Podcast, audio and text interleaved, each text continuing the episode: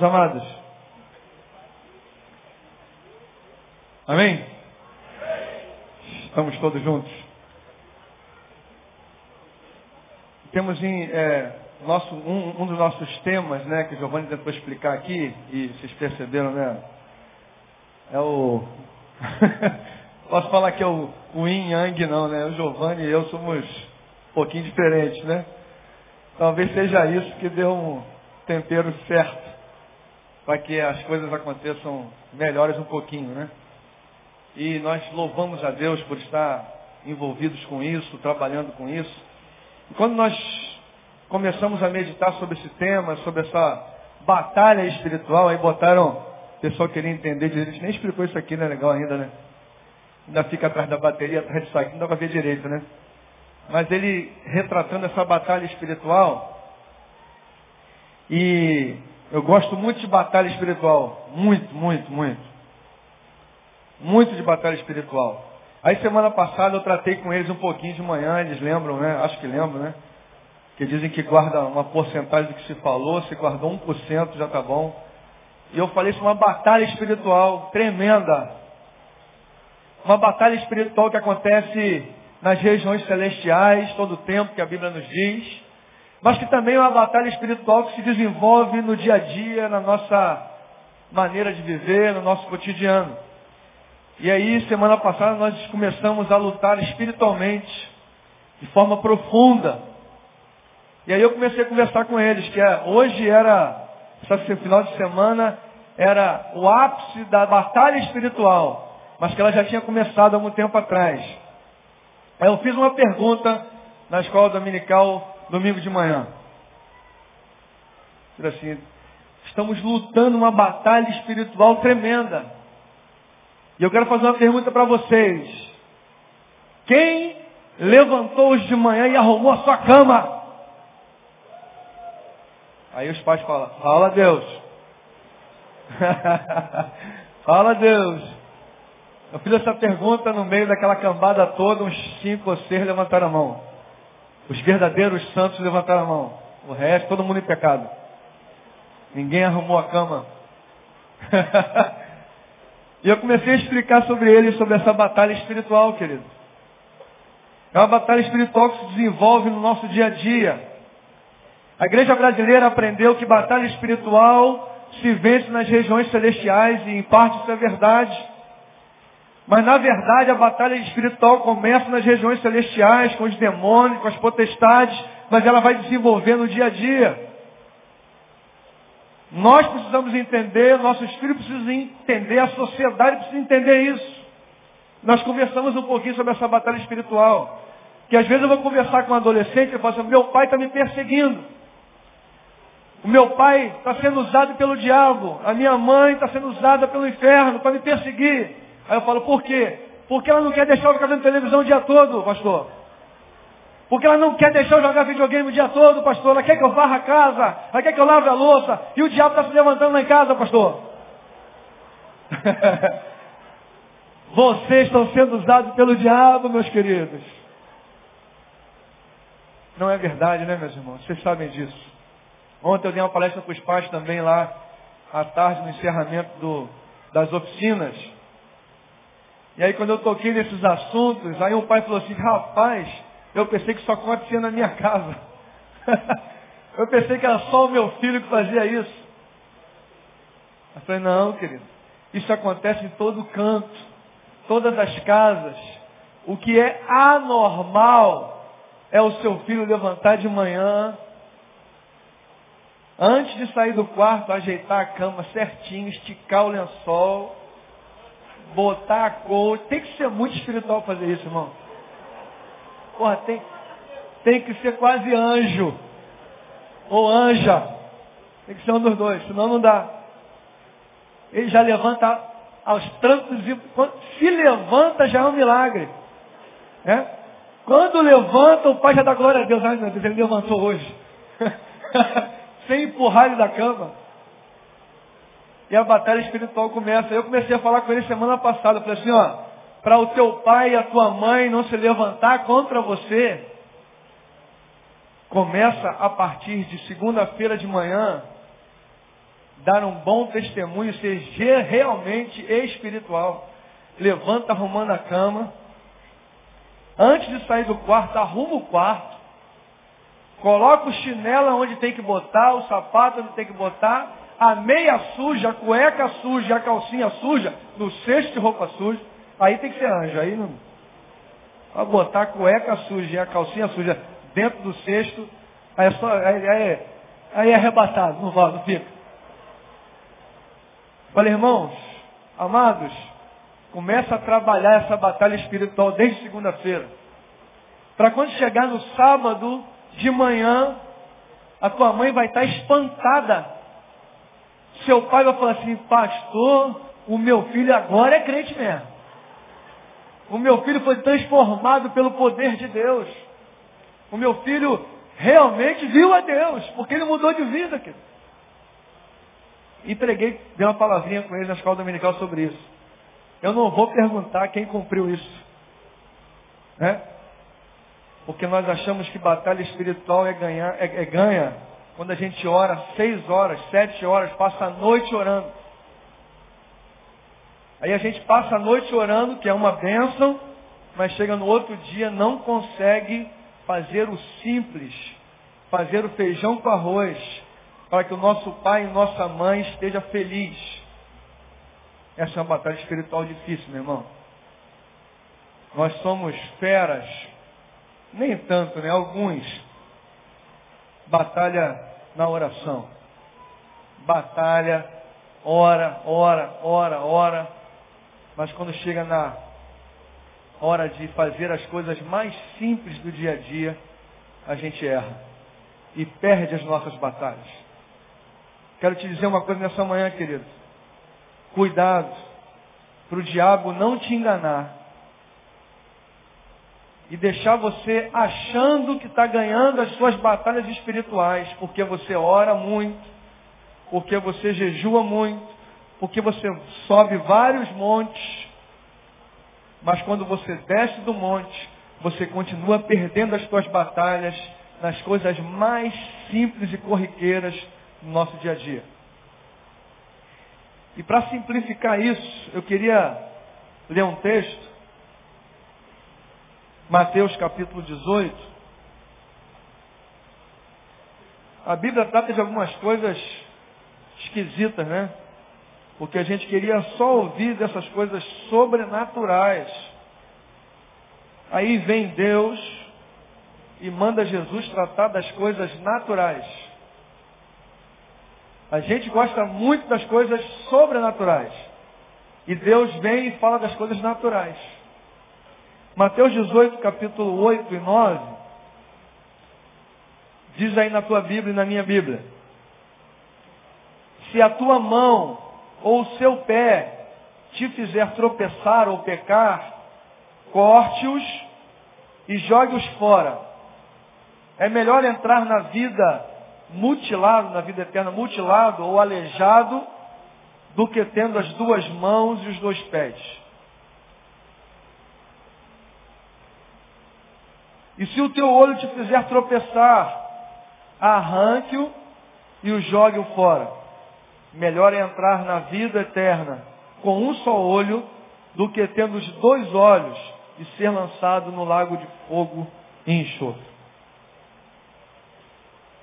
A gente quer falar das coisas espirituais. Aí Deus vem e fala sobre mão, pé e olhos. Alguns pegam esse texto e levam esse texto também para. Porque todo mundo quer levar para a espiritual, irmão. Todo mundo quer usar a Bíblia como uma analogia, como uma coisa que Deus falou, mas não é isso que ele quis dizer. Os que escreveram aqui, na verdade, não é isso. O importante é saber o que está por trás das letras, né, Mauro? A gente estava no, no, no, seminário alguns anos atrás, aí entrou aquele cara fazendo o primeiro ano do seminário, o primeiro semestre, aí ele abriu a Bíblia e falou assim, eu não quero falar hoje do que está nas letras, eu quero falar o que está por trás das letras. Aí nós olhamos para ele na, na, naquela capela, falei, caramba, para eu entender o que está na letra já está difícil. Ele quer falar o que está por trás das letras. Ele estava no primeiro semestre do primeiro ano do seminário. Já estava querendo saber o que estava por trás, que está escondido. Falei, o que está mostrando já está ruim de entender. O que está explicado a gente já não consegue fazer, meu irmão. O que está nítido para nós a gente não consegue fazer. Quando a Bíblia fala para que nós não irritemos os nossos filhos, isso é literal ou é espiritual? Ou é sobrenatural? É uma coisa só, ele é espiritual, sobrenatural e natural. Tudo uma coisa só. É uma coisa só. Mas a gente não, isso é, isso é figura de linguagem. Não, irmão. A Bíblia está tratando aqui de mão, nossa mão. Faz assim com a mão. Você tem mão, graças a Deus. Ninguém, ninguém aqui cumpriu o que Deus está mandando, arrancou a mão, não, né? Ainda não. Mas pode arrancar hoje, não não. Ninguém arrancou o pé, todo mundo com o pezinho, graças a Deus. Ninguém arrancou o seu olho. Não precisou ainda. Ou talvez já precisou e você não teve coragem de arrancar. A Bíblia nos mostra, querido, que a vida espiritual vai se desenvolver nessa naturalidade. É mão, pé e olho. Olha que coisa esquisita, Pelé. É mão, pé e olho, irmão. A Bíblia mostra para cá e, no, e na, na, cultura judaica eles tratam isso com seriedade. Você já ouviu falar, né? Que lá no Oriente Médio, até hoje, se tu bobear, nego pega, bota a tua mãozinha na pedra e mete o machado e arranca. Já ouviu falar isso? Até hoje, irmão. Imagina dois mil anos atrás. Pega a mãozinha, é? Tu gosta de roubar, neném? Tu gosta de meter a mão no que é do, do, do, dos outros? Bota a mãozinha aqui. Bota a mãozinha, um prende de um lado, um prende do outro e mete o machado no meio e vai embora. Pode ir agora. Volta para roubar agora, eu quero ver. Fica todo mundo apavorado, escandalizado. Mas é a realidade, irmão. É a dura realidade da vida. E a vida é dura mesmo, ela se desenvolve nessa naturalidade. O povo dessa época entendia que as nossas mãos, os nossos pés, os nossos olhos, são eles que nos conduzem ao pecado. São eles que nos ensinam, que nos levam a fazer aquilo que não presta, aquilo que desagrada o coração de Deus.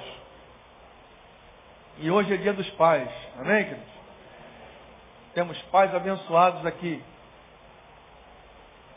Eu não vou pregar para os pais, mas os pais se encaixam nisso também. Os filhos também se encaixam nisso. As mães, os irmãos, todos nós nos encaixamos na palavra. A palavra não abre para ninguém, pega todo mundo. E eu queria te dizer, querido, que nessa naturalidade, pé, mão e olhos, se desenvolve a espiritualidade. Existe uma batalha espiritual sendo travada desde a fundação do mundo. Deus idealizou a família para que fosse uma bênção na nossa vida, idealizou a comunhão da igreja e deu o nome de família de Deus, porque na cabeça de Deus tudo é família. Família de Deus é família unicelular, é família. É família. Só que desde o começo iniciou a batalha espiritual para que a família fosse rachada. Desde o começo, começou a batalha espiritual para que os filhos brigassem um com o outro. O pai brigasse com o filho, o filho com o pai, a mãe com o pai, a mãe com o filho. E o bicho pegou desde o começo. E a batalha é cruel. Mas infelizmente ou felizmente, essa batalha está sendo travada no dia a dia. E eu e você somos responsáveis por essa batalha. Você precisa decidir em qual é o reino que você pertence, como já preguei aqui um tempinho atrás. A que reino pertencemos? Não adianta achar que dá para ficar dentro de um reino, vivendo a vida de um outro reino. Porque a batalha espiritual se estabeleceu desde a fundação do mundo. E agora precisamos escolher em qual time jogar. Eu fui aconselhar um rapaz há um tempo atrás, que é ex-atleta, e ele abriu um comércio já passou pela igreja algumas vezes, aí ele me chamou, pastor, vem aqui. Aí eu fui lá, eu, falei, queria que o senhor orasse pelo meu estabelecimento, orasse pelo meu negócio, abençoasse isso aqui, porque eu queria que isso aqui fosse abençoado e prosperasse. Aí eu sentei com ele, falei, antes de eu orar, eu quero conversar contigo, senta aí um pouquinho, vamos bater um papo. E aí eu dei um exemplo para ele que ele entendia bem, porque ele jogou futebol. Falei, meu jovem, você está querendo levantar o troféu de uma equipe que você não pertence. Ele ficou apavorado. Falei, cara, a bênção de Deus, geral, você já recebe. Você já é um garoto abençoado, você já tem saúde, você está prosperando no seu negócio, a bênção geral já está sobre você. Já está acontecendo. Mas você está querendo jogar no Flamengo sendo derrotado? Nenhum glória a Deus. no Flamengo. E quer que o Vasco seja campeão, fazer média com o pastor Neil, o Vasco sendo campeão, e você quer ganhar o troféu do campeão. Não, meu filho, não dá para fazer isso. Você quer jogar num time esperando receber o prêmio do outro time. Tem alguma coisa errada. E eu tive que desenvolver isso com ele, conversar isso com ele, explicar para ele como é que isso funciona. Tem muita gente querendo vencer as batalhas espirituais sem vestir a camisa do seu time e sem jogar de acordo com as regras do seu time. Não dá para ganhar, meu irmão. Os adolescentes estão sofrendo, as crianças estão sofrendo, a sua família está sofrendo, você também está sofrendo, porque talvez a tua mão, os teus pés, os teus olhos não estejam fazendo aquilo que é para ser feito. Eu vou falar uma coisa aqui que todo mundo já sabe. Na verdade, todos nós já sabemos o que fazer. O problema é que nós não fazemos. Todo mundo sabe que quando um filho nasce, como a gente apresentou aqui agora, o filho precisa de carinho. Então a sua mão, Deus deu a sua mão perfeita. Deus proporcionou o seu corpo para que a sua mão fosse bênção na vida do seu filho. Deus providenciou a sua mão para que você abençoasse o seu filho. A Bíblia tem vários textos falando sobre imposição de mãos. A mão é sinal de poder, de proteção, de autoridade. Então a tua mão foi feita para você abençoar o seu filho. Amém, queridos? Dia dos pais, lembra disso, meu irmão. Hoje é dia de você abençoar o seu filho. Hoje é dia de você chegar em casa e botar a mão sobre o ombro dele, sobre a cabeça dele, orar por ele e abençoar a vida dele. Os teus pés foram feitos para abençoar a sua casa. Nós podemos usar a nossa mão para abençoar e podemos usar a nossa mão para espancamento também. É tudo uma questão de escolha, querido. No dia a dia, no calor da batalha, que se desenvolve na tua casa e na minha casa, que se desenvolve no teu trabalho, no meu trabalho, aonde a gente está, nós sempre vamos estar sendo desafiados a usar a nossa mão para o bem ou para o mal. Você tem que decidir, você tem que escolher, você tem que se controlar, você tem que se esforçar, porque se você não se esforçar, a tua mão não vai ser usada para o bem. É a coisa mais normal do mundo. Eu e você já usamos a nossa mão para o bem. Mas eu e você também já usamos a nossa mão para o mal. O que Deus está falando para você hoje, para mim, para os adolescentes, é que a nossa mão tem que ser usada para abençoar, queridos. Nossos pés, eles podem nos conduzir para a presença de Deus, ou eles podem nos afastar da presença de Deus. Na naturalidade. O tempo inteiro você vai ter que decidir, eu ando para Deus ou eu ando para longe de Deus? Eu ando para as coisas de Deus ou eu ando para as coisas do mal? A que reino eu pertenço? A quem eu tenho que servir? A quem eu tenho que agradar? O que eu tenho que fazer? Eu tenho tentado explicar isso para os adolescentes também, compartilhar isso com eles. Mas como eu falei ontem para os pais, para os poucos pais, tínhamos 300, quase 300 adolescentes aqui, e tinham mais ou menos 10 pais na palestra. Todos os filhos estão felizes, as casas estão felizes, está tudo em paz. Amém, glória a Deus.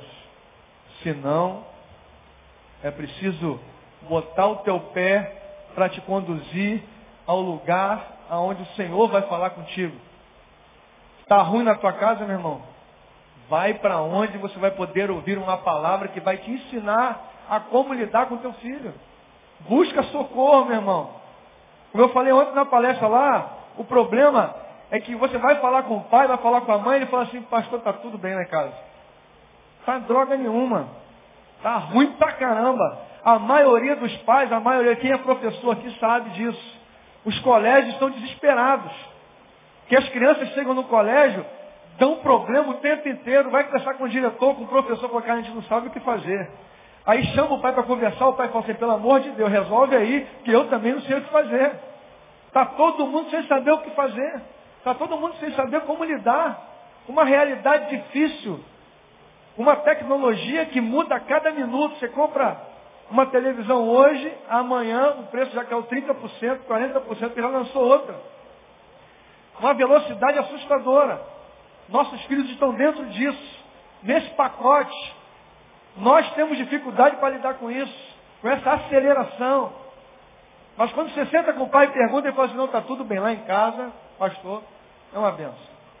Meu filho não, meu filho arruma a cama, lava roupa, faz comida, ainda dá tempo de ler a Bíblia, orar, ver o filminho dele, sai para namorar, volta 10 horas, me obedece, faz tudo o que eu peço.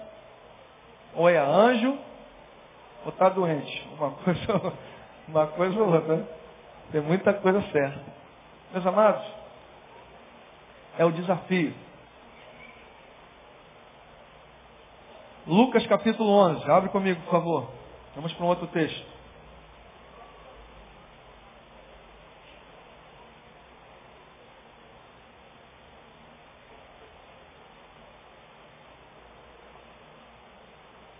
Lucas capítulo 11, verso 34.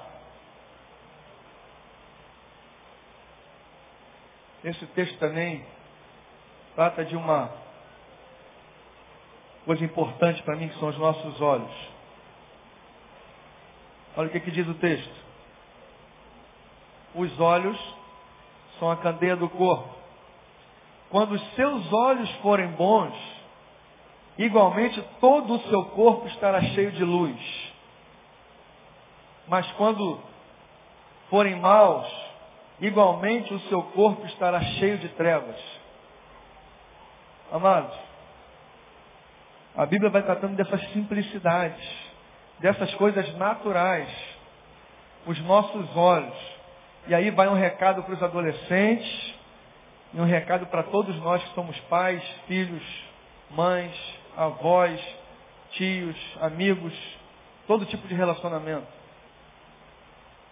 Eu ouvia uma frase aqui do pastor Neão um tempo atrás, ficou gravada no meu coração e na minha mente. Quando você é espiritual, os teus olhos sempre vão ver os pontos positivos.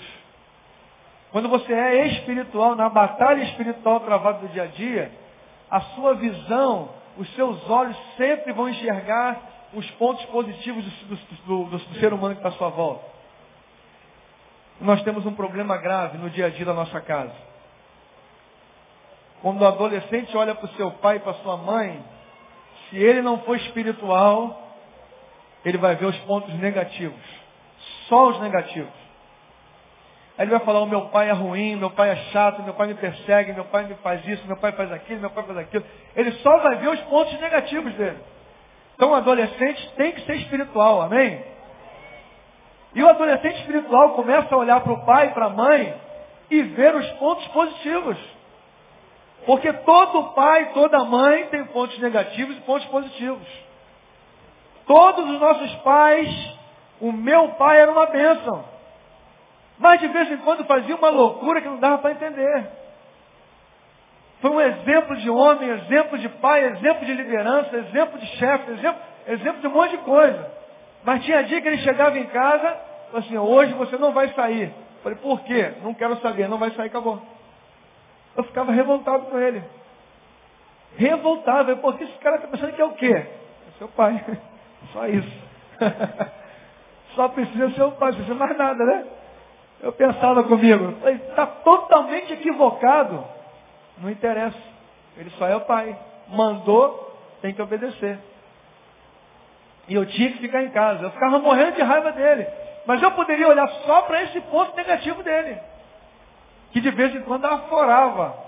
Que ele queria de uma hora para outra mudar toda a regra do jogo. E eu tinha que obedecer as novas regras.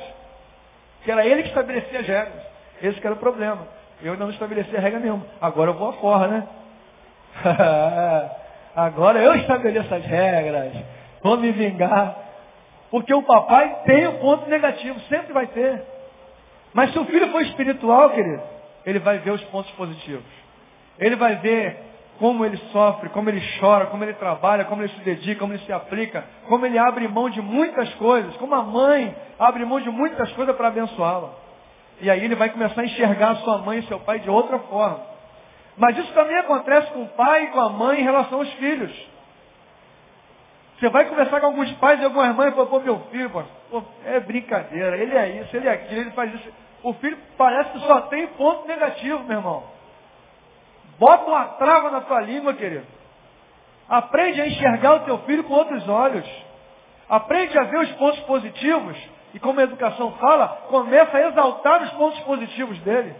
Começa a falar das coisas que ele faz boa, as coisas que ele acerta. Começa a elogiar, começa a abençoar, começa a cuidar dele. Começa a fazer o que você tem que fazer, meu irmão. Toma vergonha na tua cara. Para de olhar só os pontos negativos do, seu filho e começa a ver os pontos positivos. Descobre o que ele faz de bom e começa a exaltar o positivo. Começa a abençoá-lo que você vai ver que ele vai mudar. Isso se aplica nos pais, se aplica nos filhos. O tempo inteiro. E aí a gente vai enfrentando essa batalha do dia a dia, meu irmão. São batalhas espirituais. Que se a gente não vigiar, a gente amanhece falando mal do nosso filho. A gente amanhece reclamando que ele não arrumou a cama. A gente amanhece reclamando que ele não lavou o copo de Nescau, que fica lotado de Nescau no fundo, que desperdiçou meia colher de Nescau que você vai ter que comprar depois, porque acabou rápido o Nescau. É assim na tua casa, não? É só na minha? na minha assim. Sobra um dedo de Nescau no fundo. Isso significa que o Nescau vai acabar mais rápido. E eu vou ter que comprar, entendeu? Esse é o problema, né, Fabão? eu vou ter que comprar. Mas os meus filhos, meu irmão, são os filhos que eu sempre quis ter, queridos. Eles são os filhos que eu sempre quis ter. Quando eu falo com eles, quando eu converso, quando eu falo sobre eles com os outros, os meus filhos, eu falei ontem na palestra, estão na medida certa. Nem são aqueles crentes muito otários, né? porque quando o filho é crente vira muito otário, ou, nem, ou não é aquele crente bagaço também, que, né, que faz usando as coisas tudo errado. Está no equilíbrio certo. Os meus filhos são uma bênção para mim, querido. E eu profetizo sobre eles todo dia isso. E eles, eles reproduzem aquilo que eu sempre sonhei para a vida deles. Aquilo que eu orei a vida toda está acontecendo na vida de todos dois. Isso é bênção de Deus para a minha vida. Mas eles não têm defeitos? Tem. Deixe Nescau no fundo do copo? Deixe. Eu vou e faço o que tem que ser feito. Mando levantar, lavar o copo, tirar o Nescau. Pô, mas de novo, é, vem, vem, vem. Deixou fora do lugar. Eu estou do lado do copo. E ele está lá no quarto. Eu poderia pegar o copo e botar no lugar. Não, não é assim, não é, não é assim que funciona. Vem, vem, vem andando, vai, deixa pequenininho, vem, vem, vem, Bota o copinho no lugar, volta. Aí a mãe fala assim, pô, dá muito mais trabalho, dá muito mais trabalho fazê-los fazer o certo do que eu fazer o certo. É ou não é assim? As mães sabem bem isso, né? É muito mais fácil eu pegar e fazer o certo, botar o copo no lugar, do que ir lá atrás dele, trazer ele andando devagarinho, bota o copo no lugar, sem vergonha. Ele vai e bota o copo no lugar. Ser pai dá trabalho, irmão. Sabia? Ser mãe dá trabalho. Só que no mundo que a gente vive, por incrível que pareça, papai e mamãe não querem ter mais trabalho. Aí o que, que ela faz? Como dá muito trabalho educar, ela pega o copo e bota no lugar. O moleque vem e bota de novo, ela vai e bota no lugar de novo. Aí daqui a pouco ela fica, pastor, o meu filho não me obedece. O meu filho. Mas você que fez isso com ele, irmão. A culpa é tua. Infelizmente. Começa a tratar ele como homem, que ele vai virar homem. Começa a tratar ela como menina, como moça, que ela vai virar moça. Fica tranquilo. Agora, trata ele como um bibelozinho, vai ficar frouxo demais. Não tem jeito. De vez em quando a gente pega um, Ontem nós estávamos na mesa, chegou um, bateu um papinho, quando ele saiu da mesa, eu falei assim, esse aí tem que dar um aperto. a gente nem pode falar direito, mas vocês vão entender. Tem que dar um aperto, não vai desandar. Vai ficar ruim. Tem que dar uma apertada, senão vai virar o que não é para virar. Mas tu vai falar com o pai e vai falar assim, não, nunca vi. Nunca notei isso. Só ele que notou. Todo mundo já notou. Os coleguinhas já notaram. As menininhas já notaram. As fofoqueiras da rua já notaram. Todo mundo já notou. Só o miserável do pai que não notou. Irmão, toma conta do teu filho, querido. Para que ele não seja aquilo que você não quer que ele seja. Para ele ser aquilo que você deseja no seu coração, aquilo que está no coração de Deus, vai dar trabalho, irmão. Vai dar trabalho, você vai ter que suar um pouquinho. Você vai ter que largar a televisão para jogar bola com ele. Você vai ter que emagrecer um pouquinho para poder correr com ele. Eu tive que fazer isso. Que começaram a ter que correr, eu não estava aguentando mais. Eu tive que emagrecer, voltar a malhar para poder jogar bola com ele. Aí eu converso com o pai e você, não, pô, não dá, meu irmão. Eu chego muito cansado. Já estou com 130 quilos. Não dá mais para jogar. Meu irmão, dá o teu jeito, meu querido. Faz dieta, volta a malhar igual o Neil voltou. dá o teu jeito. Não, né? Tem que dar jeito, irmão. Eu tive que voltar também. Não tem jeito, meu irmão. Ser pai, ser mãe, dá trabalho, meu filho. Como diz o outro, na hora de virar o olhinho é fácil. Mas na hora de executar a função é difícil. E eu e você temos que nos preparar para isso. Porque senão a batalha vai ser vencida pelo diabo, meu irmão. Não adianta ficar na tua casa orando pelo teu filho e você não sair para jogar bola com ele. Não adianta ficar orando pelo teu filho e você vendo televisão e ele fazendo o que ele quer no computador. Não adianta, meu irmão. Você vai ter que se envolver. Você vai ter que sofrer, vai ter que suar, vai ter que cansar. Vai ter que chorar, vai ter que sorrir, vai ter que participar. É aquela velha frase, não basta ser pai, tem que então toma vergonha na tua cara e participa. Amém? E eu queria fechar sobre um outro detalhezinho do nosso corpo. Esse é pedreiro. Tiago capítulo 3. Vai segurando aí.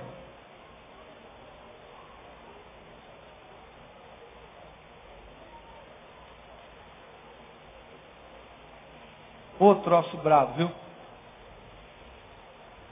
Só que não é só para os pais não, é para vocês também. Uma vergonha na cara também, tá? Tá bom? Uma vergonha na carinha também. Tiago capítulo 3. Esse, trecho, esse texto trata sobre o quê? Sobre a linguinha. Cutuca o teu irmão e fala assim, ó, deixa de ser linguarudo, irmão. Cutuca ele. Agora cutuca de novo assim, usa a tua língua para abençoar, irmão. Mexe com ele aí, fala para ele mesmo. Capítulo 3, verso 2. Olha o que, que diz aí. Todos tropeçamos em muitas coisas, de muitas maneiras. Se alguém não tropeça no falar, tal homem é perfeito, sendo também capaz de dominar todo o seu corpo. Meus amados, essa é uma área que eu e você muitas vezes erramos, não é isso? Muitas vezes. Sai da nossa boca uma palavra, uma frase que nós nunca queríamos ter dito. Isso acontece com a nossa esposa às vezes. Isso acontece com o nosso filho, isso acontece com o nosso pai, isso acontece com o nosso amigo, isso acontece com o nosso irmão, acontece com o nosso pastor às vezes. Você fala uma coisa que nunca deveria ter dito, meu irmão. Mas depois você vai e não vou batalhar espiritualmente contra o diabo. Irmão, o diabo, como diz o Caio Fábio há 20 anos atrás, está muito longe de ser o nosso pior inimigo. O diabo está longe, longe de ser o nosso pior inimigo, meu irmão. O teu pior inimigo é você mesmo. O teu pior inimigo é você. O meu pior inimigo sou eu. Eu é que preciso ser dominado. O diabo já está vencido, como diz a palavra de Deus. Jesus já venceu, como a música diz. Nós somos mais que vencedores, mas a batalha continua. Que negócio é esse? Se nós já somos vencedores, mais que vencedores, que batalha precisamos travar? Parece um contrassenso, não é isso? A Bíblia diz que nós somos mais que vencedores. Diz que Jesus Cristo já venceu na cruz do Calvário. Que a vitória já foi liberada para nós. Está tudo ganho. Está tudo dominado. E que batalha é essa que continua então? Que batalha espiritual é essa que se desenvolve? Se o diabo já está vencido? Que batalha é essa, meu irmão? É a batalha que eu e você temos que travar com a nossa pessoa. A batalha continua é dentro de você e dentro de mim, meu irmão, porque todo dia você vai ter que se enfrentar. Todo dia você vai ter que se dominar. Todo dia você vai ter que se exortar. Todo dia você tem que se olhar no espelho e falar assim, hoje eu vou te vencer. Hoje você não vai me derrotar. Olha no espelho todo dia de manhã e fala isso. Fala, hoje você não vai me, me vencer. Hoje não vou ser vencido. Porque todo dia existe uma batalha espiritual sendo travada dentro de você. Porque a tua língua quer falar o que não deve. Esse texto continua e lá na frente ele começa a falar que pode de uma mesma fonte sair água doce e água amarga.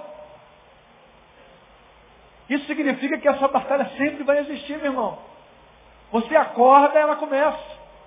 Ela vai começar e você vai ter que decidir, meu irmão, se a tua boca vai sair coisa boa vai sair coisa ruim. Se a tua boca vai sair coisa boa para abençoar tua mulher, teu filho, teu amigo, teu vizinho, o motorista do ônibus, o trocador, o cara que vai estacionar, que vai guardar o carro, o tempo todo no futebol. Oh, futebol, oh, glória a Deus. Futebol. Futebol é terrível, irmão. No futebol, para controlar a liga, eu já vi santo virar demônio dentro de campo. No púlpito é o cara. No púlpito fala em língua e no campo fala também. Só que a do campo é brava. Ainda, quem dera ninguém entendesse, né? Não precisaria de intérprete. no campo seria bom que eles falassem, ninguém entendesse e não tivesse intérprete na hora. Porque senão fica bravo. Mas infelizmente fala e todo mundo entende, isso que é o problema. Outro dia conversando com um amigo, você para jogar uma pelada com os pastores. Aí eu falei, pô, já sei, foi uma benção. Os pastores, pá, tranquilo. Joga a bola para lá, joga a bola para cá. Oh, glória a Deus, aleluia, abençoa, vai e tal. Hã? Cada toque um glória a Deus. Oh, glória a Deus, aleluia. Cada batida na bola, oh, oh Deus, churiando a churicaia. Vai embora. Quando eu falei isso, ele começou a rir, falou, meu irmão, foi bravo, a chapa esquentou, interromperam a pelada, porque o pau ia quebrar. Falei, ah, mentira, mentiroso, rapaz. Eu nunca vi isso na minha vida. Aonde eu passo é pelada santa, nada disso acontece. Né, irmão? oh, coisa boa. Irmão, é muito difícil, irmão. Controlar a nossa língua. A Bíblia está explicando isso aí. E ela diz uma frase que é interessante uma pequena fagulha incendeia o quê? Toda a floresta. O que, isso quer dizer, irmão? Que pequenas palavras que você solta, pequenas palavras que você brinca, pequenas palavras que você encarna em alguém, pode causar um estrago inestimável. Existem palavras que pessoas já soltaram com a sua esposa que ela nunca mais esqueceu. Nunca mais. Ela não fala nunca mais também nisso. Ela não toca nesse assunto porque ela não quer lembrar. Ela não toca nesse assunto porque ela quer viver um casamento abençoado. Mas a palavra que você soltou um dia está guardada lá dentro do coração dela. Para sair fica difícil. Uma facada, a faca entra e sai O médico vai lá, bota um remédio, costura, fica tudo certo. Mas a palavra vai mais fundo, fica lá dentro e para tirar é muito mais difícil. Imagina os nossos filhos. Imagina as palavras que a gente pode soltar para os nossos filhos desde pequenininho e que vão lá dentro do coração dele. Há pouco tempo atrás eu recebi uma menina aqui na, na toca para conversar e ela chorava, chorava, chorava, chorava, chorava, chorava e não conseguia falar. Marcou para falar, mas não conseguia falar. Só chorava. E a gente começou a bater um papo depois de muito tempo de choro e depois ela falou. A minha mãe me falou. Quando ela usou esse termo, já. A minha mãe me disse que eu seria maldita, que eu não seria nada na vida, que eu seria uma prostituta, que eu seria isso, que eu seria isso, que eu seria. Uma mãe falou isso para a menina com 13 anos, meu irmão. 13 anos, irmão. Quanto que isso vai sair do coração dela agora? E a gente ora, a gente ora, tenta mudar, fala com ela, fala da Bíblia, explica, faz, faz, faz. Mas para tirar essa palavra do coração dela é terrível, meu irmão. Porque a mãe dela é a pessoa que ela mais ama, é a pessoa que ela mais admirava, é a pessoa que era o ídolo dela. E você sabe, eu também sei, que quando uma palavra vem de alguém que a gente muito ama, é muito mais complicado. É difícil, meu irmão. Controla a tua língua, porque a tua língua pode destruir o teu casamento, pode destruir o relacionamento com o teu filho, pode destruir o relacionamento com o teu irmão, com a tua irmã, e ele pode te atrapalhar muitas vezes. Lucas capítulo 6, verso 45 diz uma coisa. A boca fala do que está cheio o seu coração, meu irmão. Eu quero dizer uma coisa, querido. Todos nós queremos uma família abençoada. Amém, querido?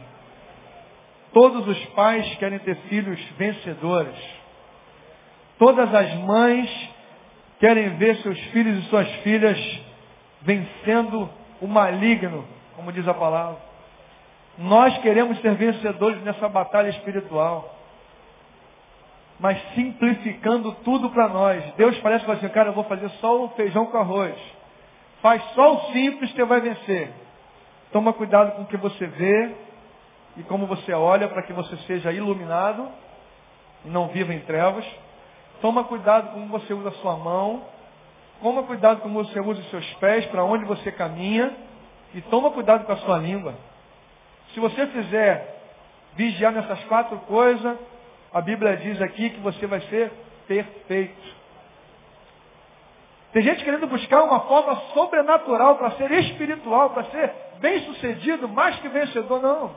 A Bíblia vem e joga no chão. Fala assim, ó, basta fazer isso aqui, ó.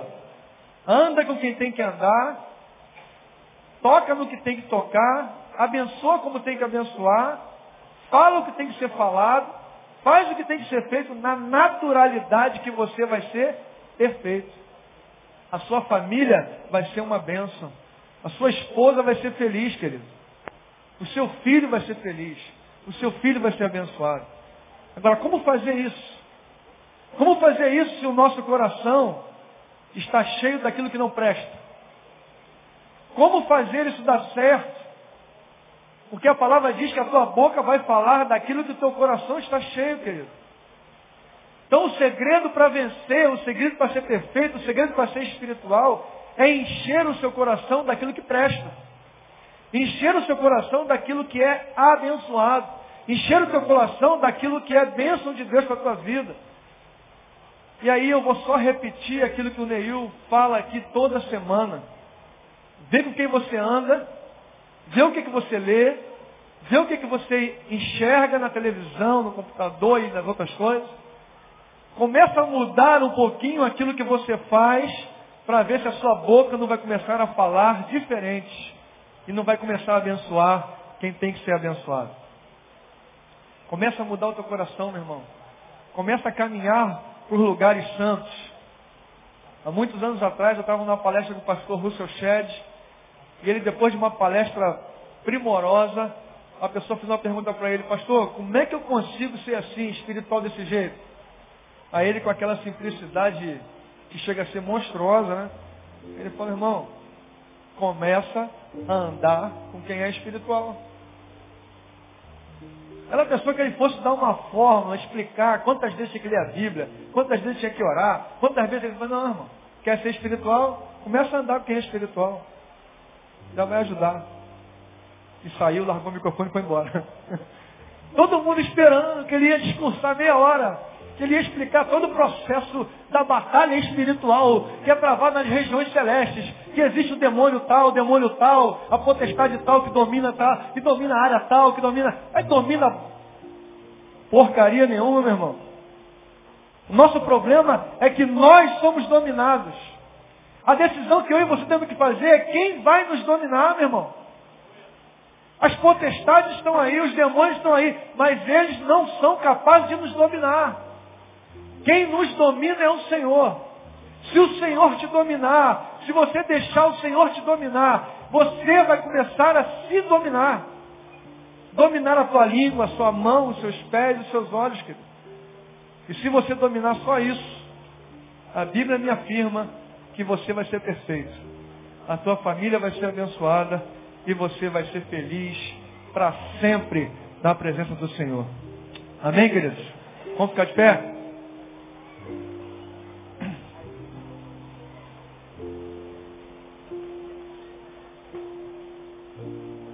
Bota a mão no seu coração.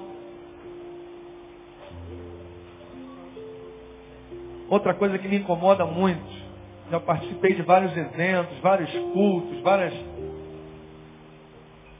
a gente, na hora do culto, na hora da, das emoções, a gente compreende tudo. A gente acredita em tudo que foi falado. Mas eu e você sabemos que a gente vai sair daqui e vai voltar para casa. E quando chegar em casa, nem sempre a gente vai encontrar uma realidade agradável. E é lá que nós vamos ter que desenvolver o que a gente acha que é certo. E é muito mais difícil é a batalha espiritual na nossa casa, nas pequenas coisas. Então eu queria que você fizesse uma oração pedindo a Deus que ajudasse você a vencer essa batalha. A batalha mais simples do mundo, mas é ela que tem derrubado. Os casamentos têm acabado nessa batalha espiritual. Os filhos têm se rebelado e ido à droga por causa dessas batalhas espirituais. Se você for ver a desgraça da sociedade, você vai ver que as batalhas foram sido vencidas pelo diabo nesses detalhes. É o pai que ofendeu demais o filho, o filho se rebelou. É a mulher que não aguenta mais o marido. É o marido que não aguenta mais a esposa, por causa da língua, por causa das atitudes do dia a dia. Então bota a mão no seu coração. Os adolescentes também, bota a mão no coração. Vocês precisam mudar também buscar a Deus, participar dos grandes eventos que nós já fizemos, sítio, agora é muito gostoso. Mas a batalha vai continuar sendo travada na tua casa. Você sabe o que eu estou falando. Você vai chegar em casa, alguns vão chegar em casa, dia dos pais. Que beleza. Churrasco. Só que quando chegar lá, o pai já está bêbado, irmão.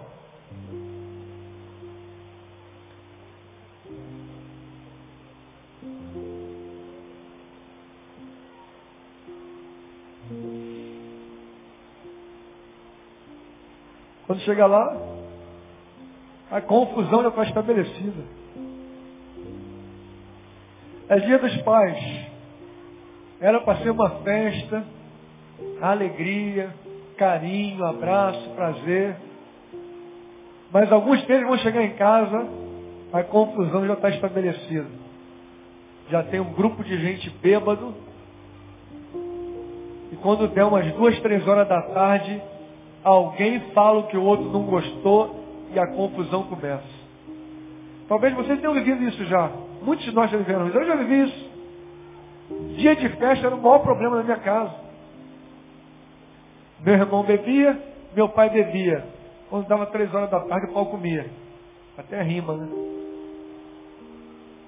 Essa é uma realidade ainda para algumas pessoas. Para alguns desses adolescentes vai acontecer justamente isso, infelizmente. Eu falei isso lá no acampamento, vi uma palavra parecida com essa no último dia, e falei, ó, a gente vai ter que descer o monte e encontrar a realidade. Lembra disso, Pelé? Vamos voltar para casa. Quando chegou na segunda-feira aqui, um adolescente chegou chorando. Tudo que eu falei aconteceu. Ele chegou em casa, domingo à noite, depois do culto, ainda ficou aqui no culto. Quando chegou em casa, estava todo mundo bêbado. A mãe vomitando, a avó vomitando, a tia brigando. Só havia confusão. Só que ele chegou, ele ficou quarta, quinta, sexta e sábado e domingo fora de casa, desfrutando o melhor de Deus lá no sítio. Quando ele chegou em casa, ele começou a se deparar com a realidade nojenta da vida dele, tudo de novo, irmão. É doído. Aí ele chegou em casa esperando abençoar a mãe, abençoar o pai, encontra todo mundo bem. Sabe o que ele fez? Deixou a bolsinha dele, pegou a bicicleta e foi para a rua. Chegou com saudade, se deparou com a realidade, deixou a mochilinha dele no canto, pegou a bicicletinha, ficou rodando até meia-noite para esperar acabar a confusão, todo mundo dormir e ele poder ir dormir. Essa é a realidade, irmão. Essa é a realidade de alguns adolescentes que você está abençoando, graças a Deus, que essa igreja está abençoando e que precisamos abençoar mesmo. Muitos não têm referencial de pai nem de mãe. E eu queria fazer um desafio nessa manhã também. Que você, que tem condições de ser pai e ser mãe de alguma forma, quando olhasse para um adolescente, para uma criança na igreja, Preocupe-se na possibilidade de se tornar pai e mãe de algum deles. Eu falei isso outro dia, nós somos numa época que existia a sociedade feminina missionária em Mensageira do Rei. E naquela época existia uma, uma situação que eles faziam culto, um evento, que uma mulher, uma senhora, adotava uma menina. E ela se tornava mãe dela e a outra se tornava filha. Alguns lembram disso. A minha esposa até hoje, depois de mais de 40 anos, nós vamos na casa dela de vez em quando visitá-la. Ela ainda chama essa senhora de mãe e essa senhora ainda chama ela de filha. Coisa simples. Mas nunca mais esqueceu. Até hoje, ela ficou doente, nós pegamos o carro, fomos lá, ela chegou lá, oi mãe, não, oi filha. A mãe da Alciné já morreu. Mas ela já tem outra mãe para suprir um pouquinho da carência. Existem jovens aqui, adolescentes, meu irmão, que nunca tiveram pai. Mas você pode ser. Eu posso ser. Dando um abraço, usando a sua mão, seus olhos, a sua boca, para abençoá-los. Amém, queridos? Coloca a mão no seu coração. Pai, queremos fazer somente uma oração. Repita comigo, querido. Eu quero ser uma bênção para minha família, para os meus filhos, para os meus pais e para os meus amigos. Em nome de Jesus. Amém. Deus abençoe, querido. Aleluia.